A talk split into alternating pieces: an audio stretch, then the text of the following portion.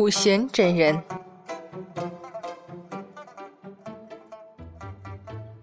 话说，昆仑仙境里是没有夜晚的，始终都是晴空万里，祥云缭绕。于是，某些人每次被迫自毁形象时，都想着那是风高月黑多好，就没人看清是他，却始终都只能无语问苍天：为啥么神仙眼睛都那么好呢？九宫山白鹤洞普贤真人是元始天尊第九弟子，他十二岁入昆仑，千年之后就得成出师，在昆仑十二仙中，除玉鼎真人外，没有谁能与他相比。如果你问阐教上下谁最像神仙，谁最道骨仙风、超凡脱俗，啊，相信我，这个答案既不是玉鼎真人，也不是道行天尊。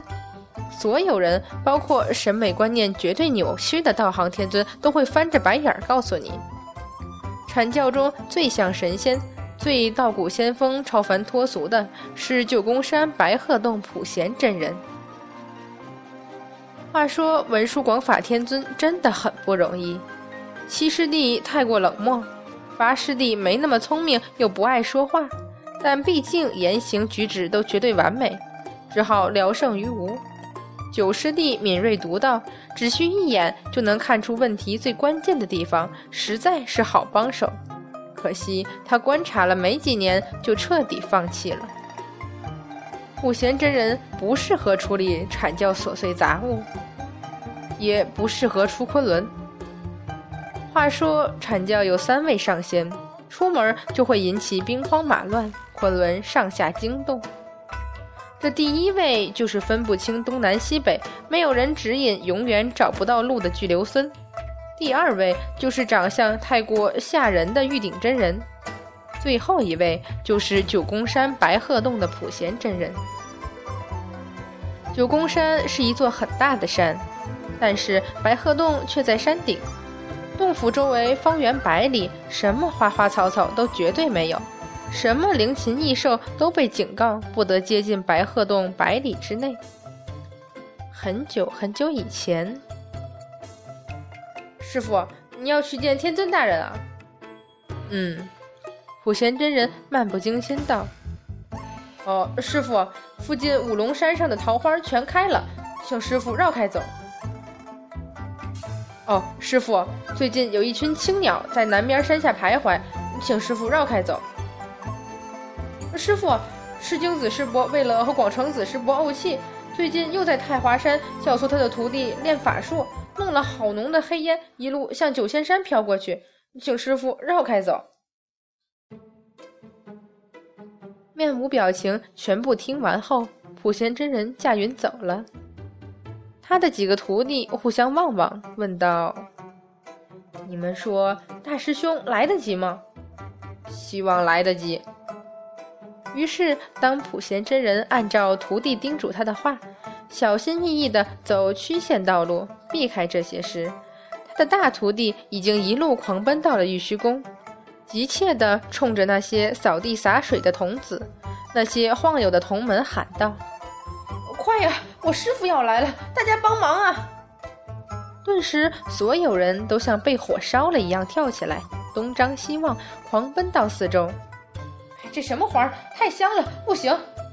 一挥手，大丛大丛的花儿全部枯萎或者消失。还不快走！再不走，我揍你！一挥手，几只飞禽走兽都被扔了出去。快快快，把这香炉藏起来！风来！一挥手，使个法术，把满殿的轻渺的檀香都消散了。乖呀，等会儿再回来。元始天尊哄白鹤童子道：“呃，那时候白鹤童子还没有修成人形。”兵荒马乱之后，普贤真人来了，众人竭力装作若无其事状。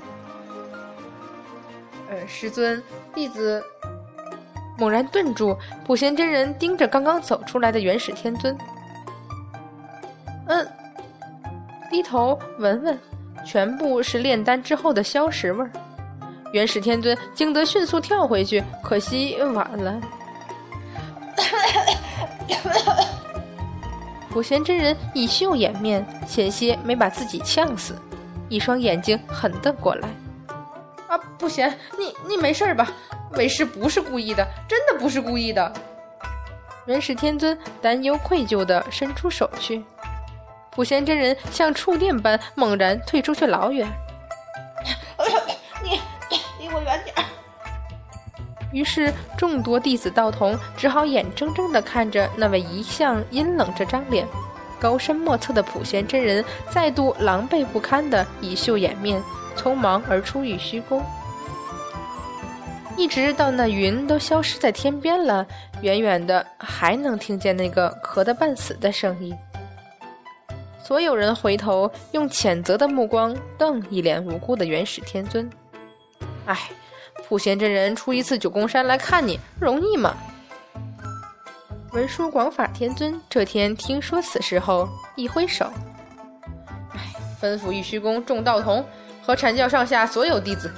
若是元始天尊全身上下有一丝味道，一根白鹤童子的羽毛，都不准他见普贤真人。于是，普贤在外面，为什么不准为师出去？请师尊沐浴。元始天尊屈服，转身而后，沐浴完了，怎么还不准我出去？请师尊换衣服。元始天尊无奈屈服，转身。而后，你，我衣服也换了，你还想怎么样？请师尊不要穿渔场，请不要拿有凤翎尾装饰的拂尘。元始天尊瞪了半天眼睛，最后还是屈服，折腾半天，终于出门。普贤，让你等为师这么久，哎，又怎么了？道行，你究竟想怎样？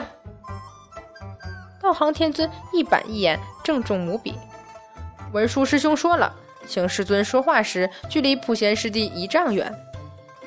你们为什么我要见自己的徒弟，还要先沐浴换衣服，还指明不能穿什么衣服，还不允许靠近？这究竟谁是谁的师傅啊？请师尊不要浪费时间。道行天尊恍若未闻，继续道：“普贤师弟不适合出外太久，他会受不了。”请师尊有话快说，说完快走。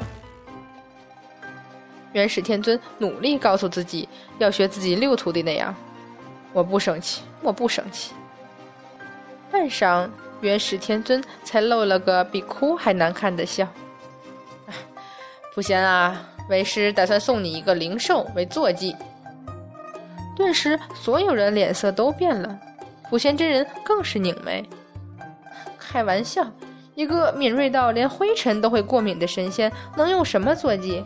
天上飞的，地上跑的，只要长了一身毛，都会把普贤真人活活折腾死。嗯什么乌龟和鱼？好，让我们死吧！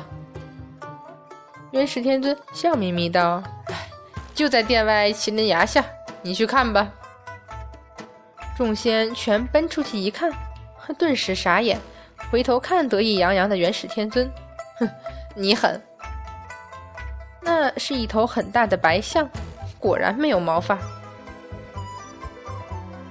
普贤师兄，太乙终于忍不住问：“如果你实在不能闻到这些味道，干脆修法术不用鼻子呼吸好了。”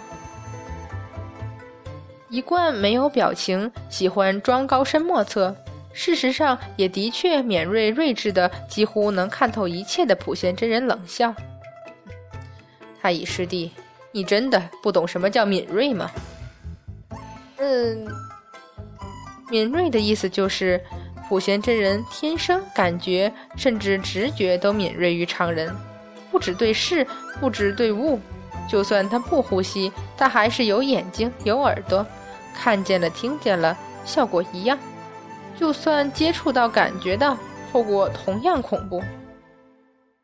于是，在封神战中。